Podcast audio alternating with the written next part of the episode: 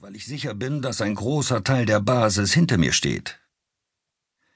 Doch die Basis ist nun auch zerbröselt, und so steht Faxe vor den Trümmern seines Lebens. Politisch, beruflich und privat. Davon lässt er sich allerdings nichts anmerken, als er an jenem Spätnachmittag bei dem Späti in Steglitz eintrifft. Klaus Brunner führt einen Rollkoffer im XXL-Format mit sich, den er auf einer Sackkarre transportiert. Oben auf dem Koffer liegt zudem ein Rollbrett, wie es bei Umzügen eingesetzt wird. Der Sohn des Kioskbetreibers kommt heraus, um mit dem prominenten Kunden zu plaudern. Der junge Mann, der als Verkäufer im Familienbetrieb arbeitet, begrüßt Klaus Brunner und fragt ihn, was in dem Koffer sei, ob er umziehen wolle. Der Politiker winkt lachend ab. Altkleider, sagt er und wirkt ganz entspannt. Der Verkäufer denkt sich nichts weiter dabei. An exzentrische Auftritte des Piraten ist man hier im Kiez schließlich gewöhnt. Klaus Brunner lässt Karre und Koffer auf dem Bürgersteig stehen und folgt dem Verkäufer in den kleinen Laden. Dort checkt er die Lottozahlen und wählt aus dem Zeitschriftensegment einen Westernroman aus. In aller Seelenruhe kramt er in seinen Taschen nach dem nötigen Kleingeld für das Groschenheft. Später wird der Verkäufer gegenüber der Polizei erklären, dass sich Gerwald Klaus Brunner ganz normal verhalten habe, jedenfalls für seine Verhältnisse. Wieder draußen auf der Straße schnappt sich der Pirat erneut die Sackkarre und zieht sie hinter sich her. Ein findiger Journalist hätte einen Schnappschuss von dem Politiker und seinem monströsen Gepäckstück wohl mit der Schlagzeile Piraten packen die Koffer garnieren können. Aber die Medien haben zu diesem Zeitpunkt ihr Interesse an der Piratenfraktion und deren auffälligstem Mitglied weitgehend verloren. Ein paar Jahre zuvor sah das noch ganz anders aus. Als die Piraten im Oktober 2011 das Berliner Parlament enterten, waren Kamerateams aus aller Welt dabei. Al Jazeera, BBC, ein japanischer Sender. Die Bilder von dem riesenhaften Piraten mit dem PLO-Kopftuch, der eine Totenkopfflagge im Abgeordnetenhaus aufpflanzte, gingen um den Globus. Klaus Brunner war das Gesicht der bizarren neuen Partei. Kaum jemandem schien aufzufallen, dass es das Gesicht eines Menschen mit einer ganz erheblich gestörten Persönlichkeit war. Dabei gab es von Anfang an Warnhinweise. Alle Latzhosenträger zusammen können nicht so viel Schaden anrichten wie ein Anzugträger, sprach er an seinem ersten Tag als Abgeordneter in die Mikrofone. In Klaus Brunners Welt wimmelt es von Feinden, Widersachern, Verschwörern. Die Anzugträger sind nur ein Teil davon. Von Kindheit an ist dem Sohn rechtsextremer Eltern, die völkisch-nationalistischen Ideen und germanisch-heidnischen Mythen anhängen, eine Paranoia eingeimpft worden, deren sichtbarer Ausdruck ihm zwischen den Schulterblättern sitzt. Nie tritt er ohne seinen Rucksack auf, in dem er nach eigenem Bekunden einen Stahlbolzen mit sich herumträgt, als Verteidigungswaffe für alle Fälle. Klaus Brunner ist ein Choleriker, der weder vor derben Beleidigungen noch vor körperlichen Drohungen zurückschreckt. Nach kurzer Zeit hatte er sich auch mit seinen Fraktionskollegen überworfen. Seine Mitarbeiter nannte er Sackgesichter und Vollhonks, bis kaum jemand in Partei und Fraktion mehr mit ihm zusammenarbeiten wollte. Längst haben sich nicht nur die einstigen Anhänger von der Berliner Piratenpartei abgewendet, auch Gerwald Klaus Brunner, ihr Gesicht und Aushängeschild, ist weitgehend isoliert.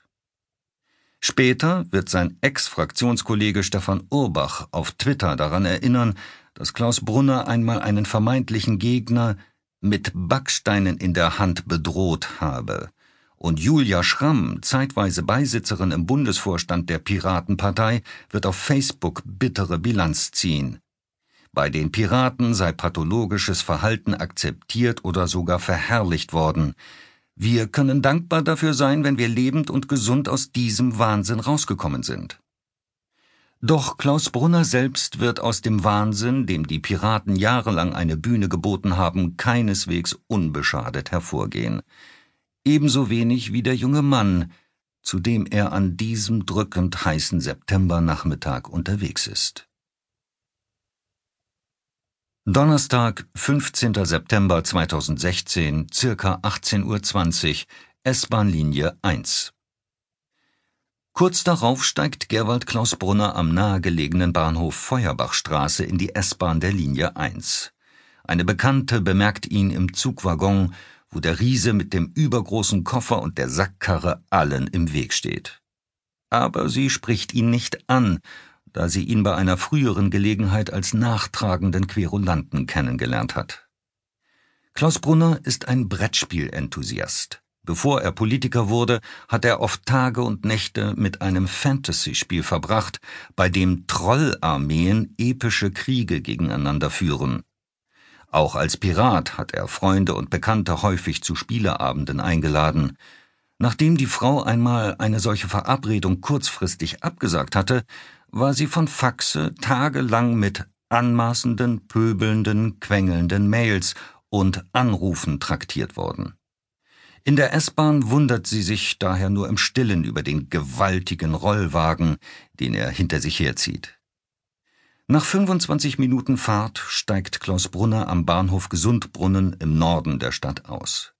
In unmittelbarer Nähe, in einem eher ärmlichen Viertel, wohnt Jan Mirko L., ein junger Mann, den der nach eigener Einschätzung zu 95 Prozent schwule Politiker seit mindestens eineinhalb Jahren mit aufdringlichen Liebesbekundungen verfolgt. Klaus Brunner hatte sich wohl schon vor Monaten heimlich einen Schlüssel zur Wohnung des 29-Jährigen, der von allen in seinem Freundeskreis und näheren Umfeld immer nur Mirko genannt wird, verschafft. In seinem Rucksack hat er genügend Kabelbinder, um sein Opfer zu fesseln. Bei 1,74 Meter Körpergröße wiegt Mirko gerade mal 59 Kilo. Der Koffer hat genau die richtige Größe, um den jungen Mann darin zu verstauen, den Faxe immer nur mein Wuschelkopf nennt. Donnerstag, 15. September 2016, abends. Wohnung Jan Mirko L., Berlin-Wedding. Als sich Jan Mirko L. am frühen Donnerstagabend auf den Rückweg zu seiner Wohnung macht, ist er in guter Stimmung. Wie meistens in den letzten Wochen. Am Nachmittag hat er einen Freund besucht und mit ihm Tischtennis gespielt. Mirko hatte eine schlimme Zeit hinter sich, doch nachdem er Anfang August die Studentin Anne W. kennengelernt hatte, ging es mit seinem Leben wieder bergauf. Vorhin beim Tischtennis hat ihn der Freund auf Klaus Brunners Nachstellungen angesprochen, doch Mirko antwortet leichthin, und das ist nicht so wild. Dabei hat der schmächtige junge Mann mit den langen schwarzen Haaren gute Gründe, sich vor seinem Stalker zu fürchten. Mirko ist 30 Zentimeter kleiner als der hünenhafte Pirat und bringt weniger als halb so viel Körpergewicht auf die Waage. Mehrfach hatte ihm Klaus Brunner bereits vor seiner Haustür aufgelauert. Er hatte Mirkos Freunden Geld geboten, damit sie den Wuschelkopf für ihn überwachten. Er hatte sogar eine versteckte Kamera in Mirkus Bad eingebaut und ein gefälschtes Facebook-Profil unter Mirkus Namen angelegt. Aber obwohl ihm die Zudringlichkeit Klaus Brunners zunehmend zu schaffen machte, hielt sich Jan Mirko L. nicht für gefährdet. Der liebeskranke Mann tat ihm vielmehr leid. Hatte Faxe mitbekommen, dass sein Wuschelkopf nun eine feste Beziehung mit einer Frau hatte? Befürchtete Mirko nicht, dass der jähzornige Pirat vollends ausrasten würde, wenn er seine Hoffnungen auf eine Liebesbeziehung mit Mirko endgültig zerstört sähe? Allem Anschein nach dachte der junge Mann nicht darüber nach. Später am Abend will Mirko mit Anne per WhatsApp besprechen, wo sie diesmal zusammen übernachten werden, bei ihr oder bei ihm. Gegen 21.30 Uhr schickt sie ihm eine Kurznachricht. Schläfst du heute bei mir? Zu diesem Zeitpunkt hält sich Gerwald Klaus Brunner höchstwahrscheinlich zusammen mit Jan Mirko L. in dessen Wohnung auf. Nachbarn des jungen Mannes werden später aussagen, dass sie gegen 21 Uhr Lärm im Treppenhaus gehört hätten. Es klang nach Umzug. Vermutlich kam das Getöse von der Sackkarre und dem Rollbrett, mit dem Klaus Brunner seinen XXL-Koffer transportierte. Auf ihre WhatsApp-Message bekommt Anne W. jedenfalls keine Antwort mehr. Möglicherweise